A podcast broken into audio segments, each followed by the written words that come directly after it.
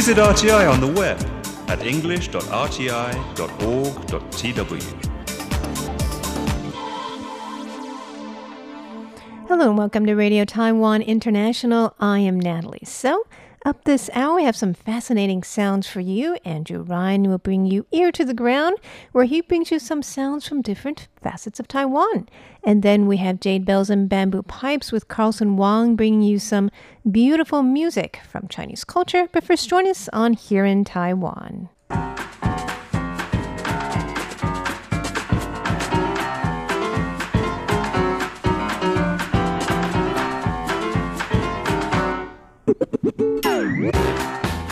Welcome to Here in Taiwan. It's Wednesday, August 21st, and in the studio we have Jake Chen Hello. and Paula Chow. Hello. And I am Natalie So. We'll be telling you why more and more people from Hong Kong want to immigrate to Taiwan. Also, how new Taipei City is pioneering long term care for pets. And also, a possible next step for Jeremy Lin. Those stories and much, much more coming right up.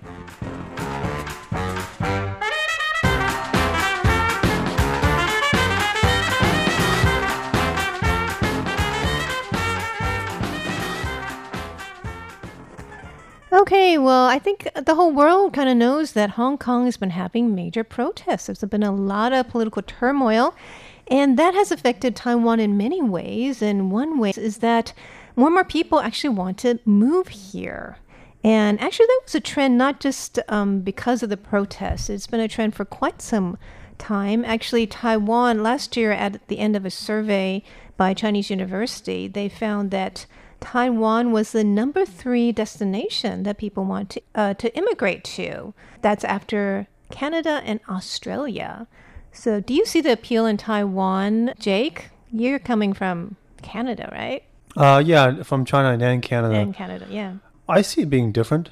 Um, I don't see it being just that much different from Hong Kong though, because it's uh, in terms of real estate, it's pretty crammed and it's really high pace, Right. especially in Taipei. So uh, you know, you normally want to move to a different vibe. So uh, moving from Hong Kong to especially Taipei City might not be that different. But well, well, actually, you know, real estate is much more expensive in Hong Kong. I mean, it's bad here, but it's worse in Hong Kong. It's They- even more expensive there. Yeah, the housing prices are I Very did, high. cramped. I did a research, but they also make more though. oh, that's Oh, true. oh, that's true. They Yeah. can afford more over there. There's a ratio uh, called uh, the sort of average income to average uh, um, like real estate price ratio. Their ratio is actually lower than Taiwan. Oh, so it's more affordable for their income, but you get less for the same money. right. So it depends what your what angle you're looking at or how much you're making, I guess. but um, what's interesting is that nearly 10% of all new immigrants to Taiwan in the first half of this year were from Hong Kong, and immigration from Hong Kong has surged nearly 30% this year. So, um, a recent report in Bloomberg saw that entrepreneurs, salespeople, managers believe that democratic Taiwan has a better quality of life than Hong Kong, including cheaper housing prices, more jobs, and a safer environment. And a couple people were interviewed. One 37 year old retail salesman in Hong Kong named Steven said he wants to move because Hong Kong is in a period of white terror and ruled by the police, which scares me. He's been participating in all of the protests, and one time he was almost hit by a plastic bullet. So he felt that his safety was threatened. And he also said, I saw no future for the city when it returned to China some 20 years ago, but now it's even dangerous to live, and, and people aren't protecting. The police are not protecting its people. Well, So, I think in all fairness, there's provocation from both sides if you look closely. I mean, some of Mm-hmm. the protesters are really violent themselves. You know. well, a lot of things, yeah, it is a little bit chaotic Yeah. over there. And I think people, I know some people who are from Taiwan who went there for work and now want to come back because they're afraid of all the chaos. I know people who have come back to Taiwan. Really? Yeah. So I think that um, since nothing has settled, I think it is causing a lot of anxiety in. Hmm. In, in Hong Kong society. So uh, this man, Stephen, has already borrowed 6 million NT from relatives, friends, and has applied for permanent residence in Taiwan. Another person, Norris, is planning to immigrate with her husband to open a bakery here.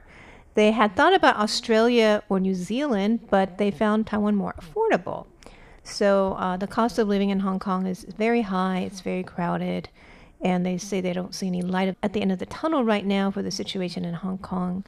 Um, I think. Well, you know, what's also good is that you know we need um, more and more uh, you know professional people here. So our Ministry of the Interior is saying that we welcome them, and um, in recent weeks, even the applicants have soared by at least 30%. So we may be seeing more people from Hong Kong and Taiwan. Right. Actually, I think our government, I mean, the, the Mainland Affairs uh, Council has said that uh, the government will handle Hong Kong people's applications for residency and immigration um, in line with the existing laws. But I don't know, know what those laws are. Well, we don't have any quotas for people from Hong Kong. We don't have a quota, yeah. So I think that, well, I think that Taiwan also, because we have a big brain drain. I mean, people are going to China, Singapore, Hong Kong, where salaries are higher. And so um, I think that um, Taiwan, you know, opens its arms to welcome professionals from uh, Hong Kong and, and other places here. So it should be interesting to see if that changes the dynamic here in Taiwan society.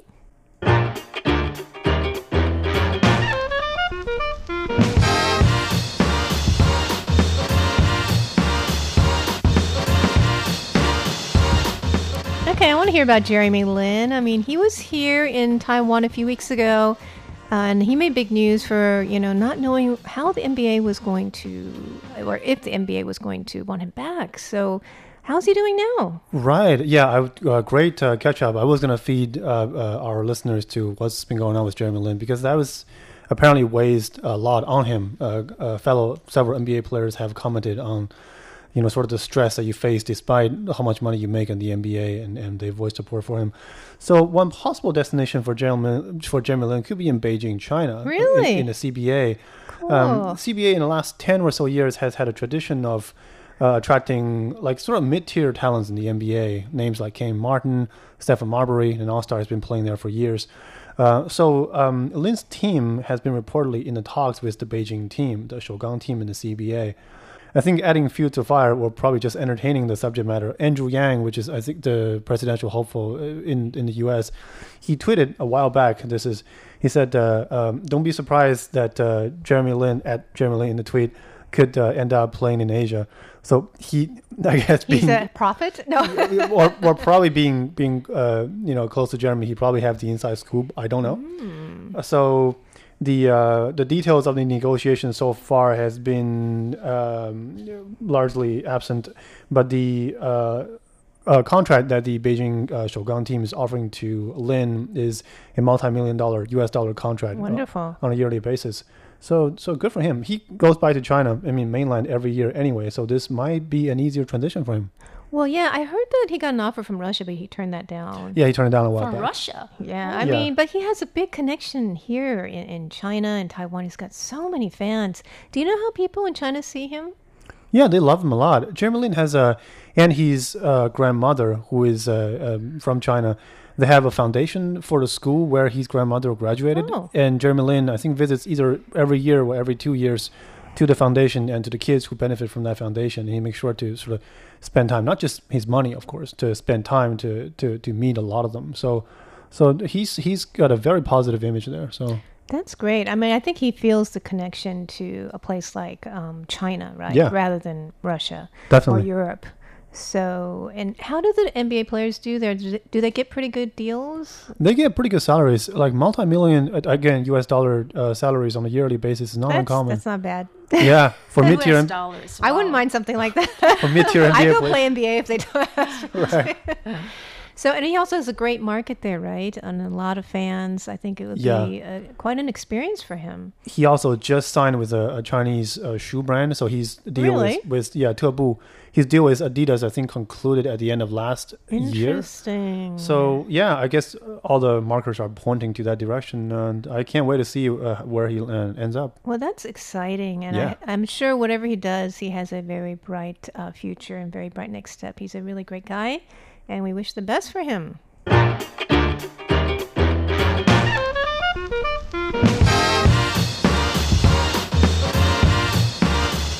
Have a new uh, trend in New Taipei City, which is uh, long-term pet care. Tell us about that. Right. Well, Taiwanese people are aging, and so are Taiwanese pets. That's, a, you know, according to the new Taipei city.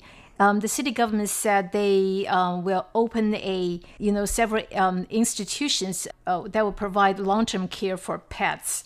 According to the city government, that's because um, New Taipei City has around 134,000 dogs and 50,000 cats. These are all domestic, like not stray dogs and cats, like domestic. uh, domestic dogs and cats, right? And forty percent of the dogs are ten years old or Really? older, and twenty percent of the cats are ten years, you know, aged to ten years or older. So the, the cats are aging. So that so um, the city government said that you know aging pets they they're more likely to experience health um, conditions such as um, related to their teeth, eyesight, skin, and joints. So that's the reason why they think um, the long-term care program for pets will help pet owners um, to give their pets uh, better care. And the city government is, says um, the uh, institutions will offer um, assistive devices and uh, rehabilitation schemes. So, which is good. Yeah. That's Right. great. Well, Long term care for pets. Right. Wow. I think that's great that Taiwan people really want to take care of their pets, right? And that, that they're um, enjoying a long life here in Taiwan. So I know there was a problem with a lot of abandoned pets before, that they would abandon them once they got big. Yeah, So this means that, you know, people are keeping their pets and they have a long term relationship with them and are caring for them more and more. I know that, you know, because people are having less kids, pets are becoming more popular. Yeah. The pet market and everything that comes with it, you know, the homes and different services is actually booming here in Taiwan. Right. Pet pampering. Yes, I've right heard that. and everything that goes with that that's that's exciting i mean i think it shows how taiwan is a very uh, humane society and uh, do you guys have pets I used to keep pets when I was in grade school, but really no more. what, what did you keep Two cats and one dog. wow Yeah. Good stuff. that's great so i mean i think because taipei is a little bit dense and crowded so we never thought of having a pet because we only live in a flat have you ever thought about having a pet jake Oh, I had a um, German Shepherd for close to three years. oh in canada or in china In Canada, yeah. great do you was a- miss having a pet that's, that's pretty big, right? yeah That's huge, yeah. do you miss having a dog I do miss her, yeah. She runs, uh, and I can't believe I'm saying this, he runs more than I do, which is saying a lot in those years. Yeah, And they can keep us in good shape, right? When you have to walk them and do things like that. they do, yeah. So, anyways, it's great to see that Taiwan is taking care of its pets.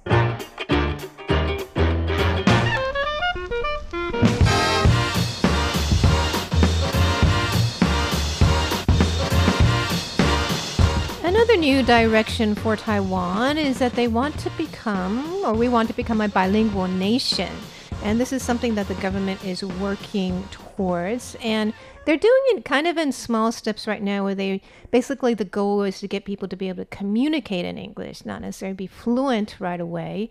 And they want to be able to um, have this bilingual nation project um, completed with English as a second official language by 2030. So recently, they've been doing things like sponsoring short film contests for students, where they introduce Taiwanese cuisine in English. Um, they send native English speakers to like restaurants, stores, buses to interact in English and see um, how the people do there. They also have conversational learning activities at hotels, department stores, and the like. And one thing they found is that um, when they try to talk to people, and um, people actually don't listen very well, and they just kind of say what they think you're going to say, and they say what they want to say. so, have you guys ever like you know come across something like that when you speak English to people in Taiwan? I, I don't think I've ever have to. Have you, Paul? I, I don't. Do you guys ever speak English in Taiwan? I know you're. Well, I mean, we're bilingual, right? So we can speak Chinese. right. No, Um, of course not to native speakers. Not to I don't think- I don't think Chinese. I'd have to, yeah. that- that would be Really? really weird. I did this in um, Japan. Obviously, I don't speak Japanese, and um, I, I did discover something like what they're describing is that um, at the airport, I'd say something, and they'd keep on repeating the same line that they know. oh, okay. It has, nothing, to, it has nothing to do with what I, I asked them, but Okay. maybe they think it does. So they just keep repeating what they know, and maybe they think I'm asking that, or that's the only line they know. that must have been frustrating. it is kind of. I mean, they were really nervous. Once I spoke English, I could tell their their whole body's tensing up, and they just start speaking whatever they knew. I always have to remember that three lines I know. Yeah. So, um, what would you guys think of this project? What do you think they should do? I think these are good ideas, but I think the first thing the government should do is to, um, you know, improve our English language education. I agree. I think you have to start with the schools, right? Right. And even now, even though they start um, teaching in first grade, and my my kids participate in that, it's just way too easy.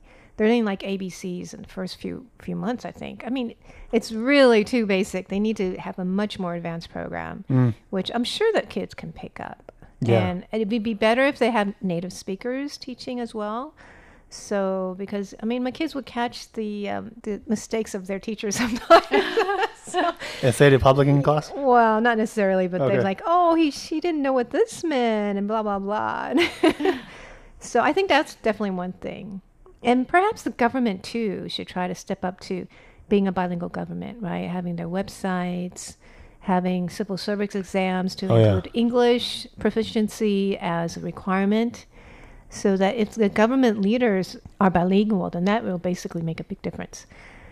But I think pro- probably a lot of people don't want that because it's going to make it harder to become a civil servant. That right? will be a, a daunting task. that would be a daunting Right. task. For many, yeah. yeah. So it seems like a very um, big goal that they're taking baby steps in, and hopefully they will make uh, more progress and have more programs to help Taiwan become more bilingual.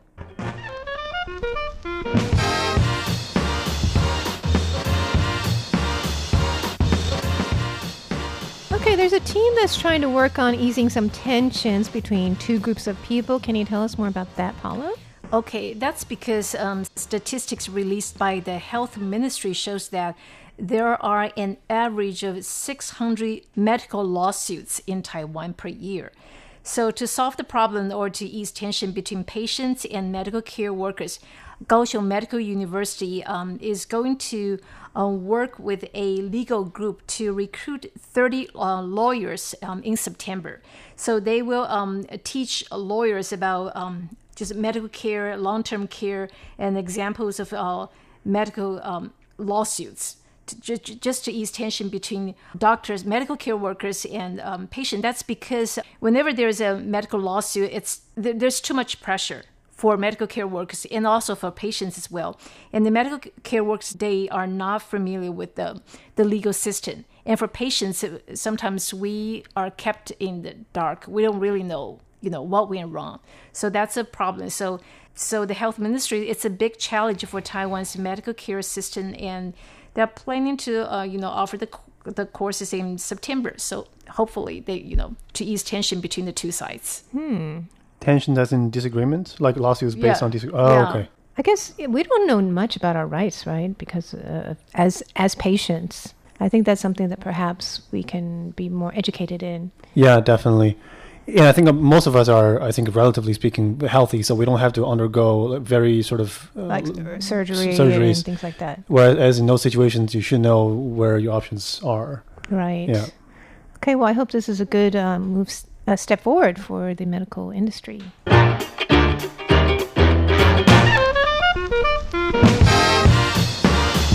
And Jake, tell us um, as we are approaching typhoon season, what are some things we can watch out for health-wise? Right. Uh, continuing the health theme, uh, there is a number that is not looking so good. That is the number of cases of people visiting local hospitals and clinics for none other than enterovirus. Enterovirus is the virus in people's stomach. You know, it, it gets uh, it, once you contract that, it could stay there for a very long time, cause a lot of symptoms. Um, um, going, you know, the lighter symptoms include coughing, fever, and then you could either have blisters in your throat and then your a rash on your skin. It, it could be really bad. So what happens is the number of people uh, contracting this normally dies down towards the end of summer, so around August. But the CDC, the uh, Centers for Disease Control, which is the uh, uh, central uh, disease combating body here in Taiwan, found that the figure have been going up, and the sort of the fluctuation of the figure has almost coincided with sort of the frequency and the intensity of typhoons and different disasters that we've been having lately. Um, one of the possible reasons they said is probably because of the water quality in Oh. especially rural areas are, are affected. I think we have uh, similar cases in Taipei back in 2015 where uh, people have yellow tap water, water coming out of their tap. So the CDC said uh, um, you ha- you have to keep your hands clean, wash your hands as much as possible, and keep your utensils clean when you eat, and prevent these virus from uh, prevent you from contracting these viruses. Well, those are good hygiene habits to have uh, anytime, Anyway, yeah, anywhere, right? definitely. Washing your hands. Thanks for that tip. And uh, thank you for joining us on Here in Taiwan. For Here in Taiwan, I am Natalie So. I'm Jake Chen. And I'm Paula Chow. and please stay tuned for Ear to the Ground and Jade Bells and Bamboo Pipes.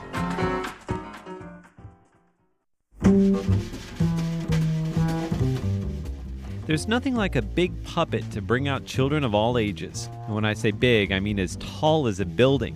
I'm Andrew Ryan, and in today's Ear to the Ground, we head to an outdoor arts festival right on the east coast of Taiwan with a magnificent view of the ocean. 贴紧台湾的羊耳朵，an ear to the ground。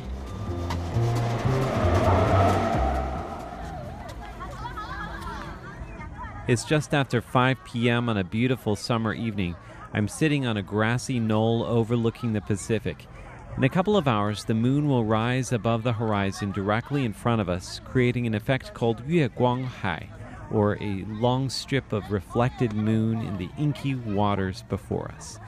A sizable crowd has gathered on blankets for the Taiwan East Coast Land Arts Festival. Three bands will take the stage in succession beginning at 6, with the ocean as their backdrop. But for now, the crowd is focused on two massive puppets which are strolling towards us, their lanky arms swinging as they walk.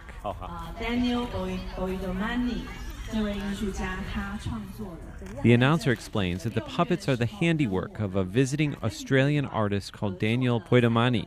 He was in town for the entire month of June working with a local band from the Amis tribe called Gagung. Two of the band members are actually wearing the puppet costumes now.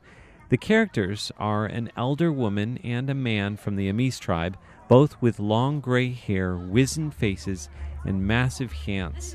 They tower over the children gathered at their feet at nearly four times their height.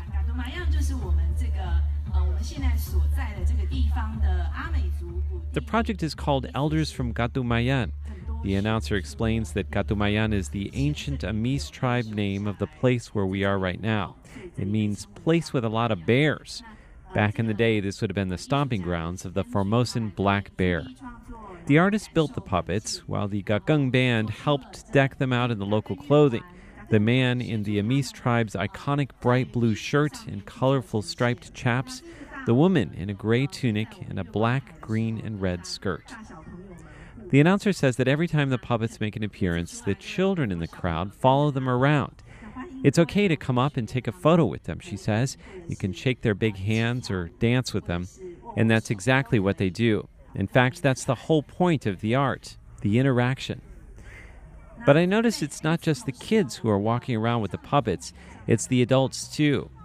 One of the kids takes the grandpa puppet by his massive wrinkled hand, which is bigger than she is, and she leads him around.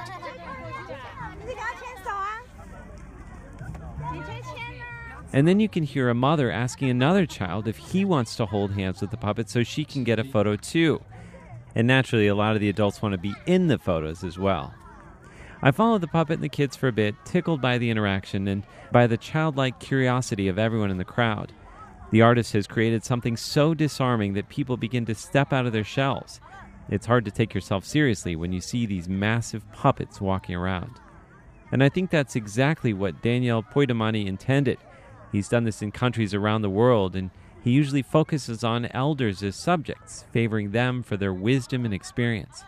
And each time he arrives in a new place, he meets the local elders and learns from them and creates them into massive characters that he in turn shares with others.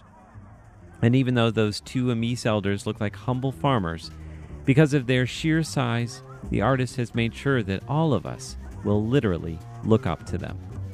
With an ear to the ground, I'm Andrew Ryan.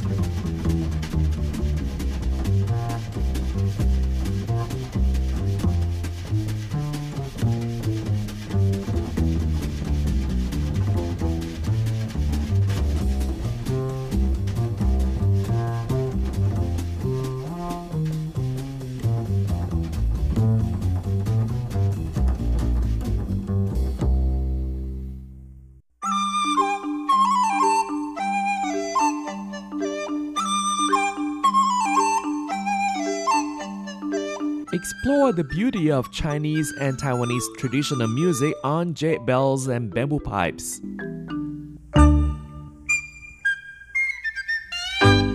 Hello and welcome to this week's Jade Bells and Bamboo Pipes. I'm Carlson Wong, and on today's show, we'll feature stories on the lands of ancient Yan and Chao. And the first piece is Little Cabbage, and this is a very popular folk song talking about how a boy was ill treated by his stepmother.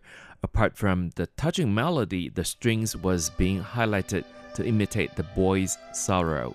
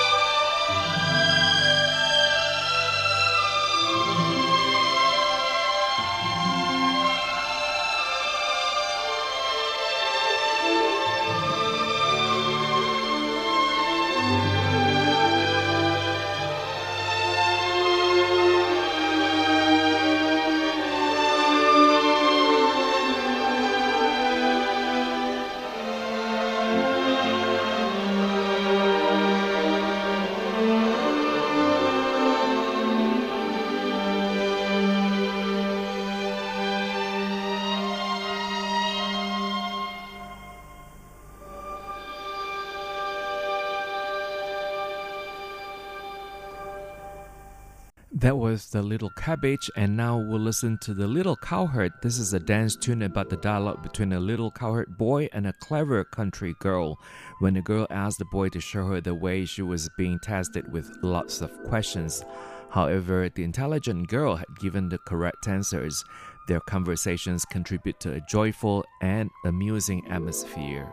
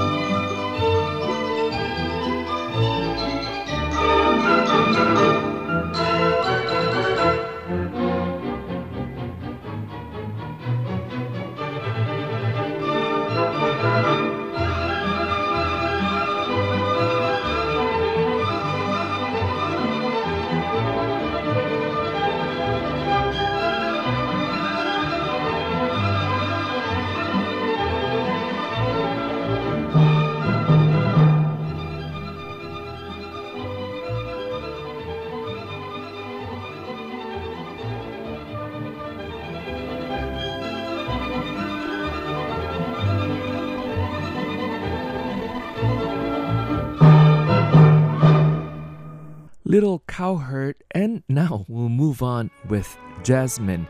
There were many tunes or songs named Jasmine, but this piece is from Zhangzhou in Hebei province with elegant and delicate melody.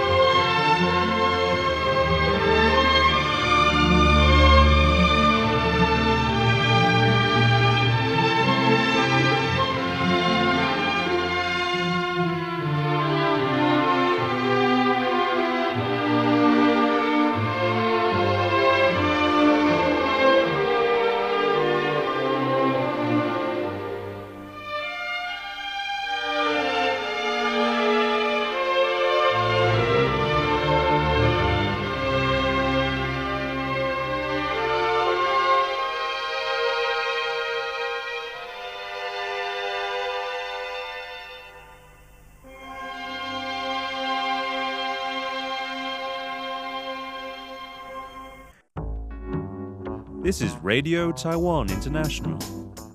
And again, you're listening to Jade Bells and Bamboo Pipes. I'm Carlson Wong. Today we feature music composed by Professor Bao Yuan Kai, a famous composer and music educator. The first part of our program, we featured stories on the lands of ancient Yan and Chao, and now we'll move on with Jiangsu folk songs. And this piece is the scenery of Wuxi. Wuxi in Jiangnan province is famous for its beautiful scenery, which is also the source of inspiration for poets, painters, and musicians.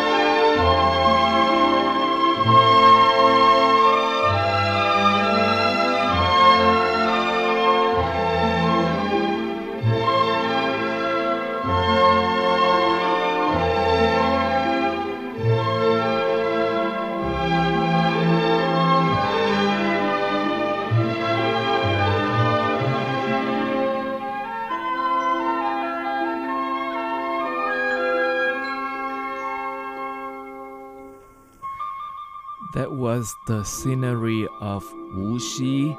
And coming up, we'll listen to Green Willow this is named so because it uses green willow as foil in the lyrics, which is meaningless.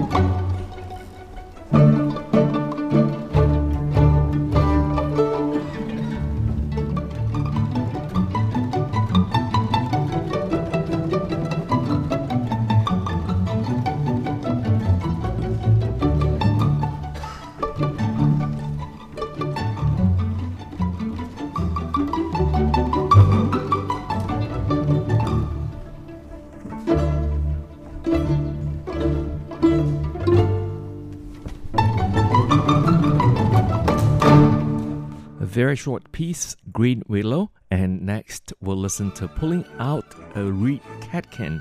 It is a folk song in Jiangsu County, which is always sung when transplanting seeds in the rice fields.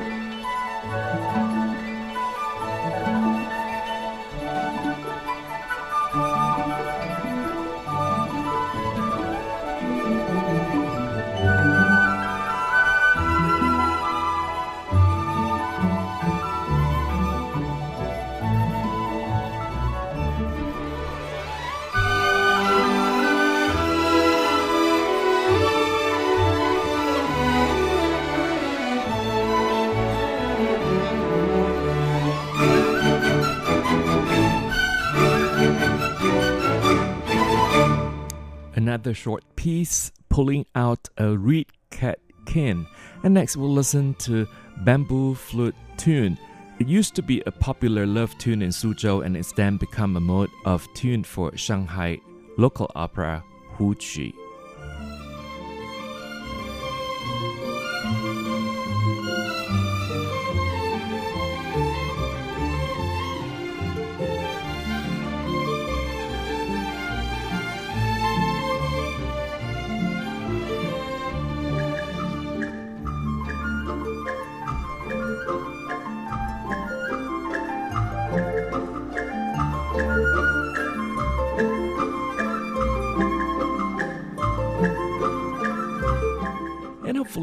enjoyed listening to the selection of our music today composed by Professor Bao Yuan Kai. Thank you for listening. For comments and suggestions, please write to PO Box 123-199 Taipei, Taiwan, and our email address is rti at rti.org.tw.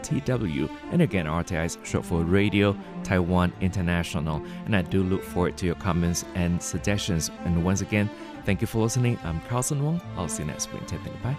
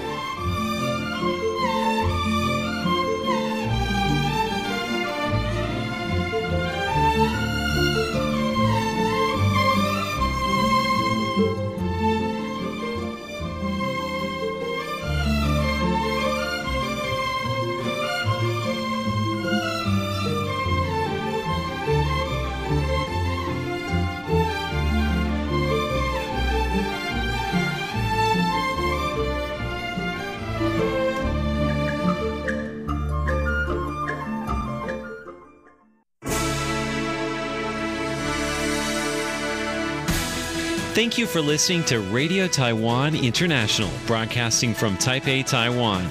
Check out our website at english.rti.org.tw. Again, that's english.rti.org.tw for the latest news and features from Taiwan. You can also listen to our programs and watch videos as well. Our 60 minute English language program can also be heard every day at the following times and frequencies. In southern China and South Asia from 1600 to 1700 UTC on 6180 kilohertz. Again, that's in southern China and South Asia from 1600 to 1700 UTC on 6180 kilohertz. And in Southeast Asia from 0300 to 0400 UTC on 15320 kilohertz. Again, that's in Southeast Asia from 0300 to 0400 UTC on 15320 kilohertz. We'd love to hear from you. Please send your comments to P.O. Box 123 199, Taipei, Taiwan. Again, that's P.O. Box 123 199, Taipei, Taiwan. Or send an email to rti at rti.org.tw. Again, that's rti at rti.org.tw. Also, visit us on Facebook. The address is fb.me forward slash Radio Taiwan International. Once again, on Facebook, we're located at fb.me forward slash Radio Taiwan International for videos, photos, and news of interest from Taiwan. Thank you once again for listening to Radio Taiwan International.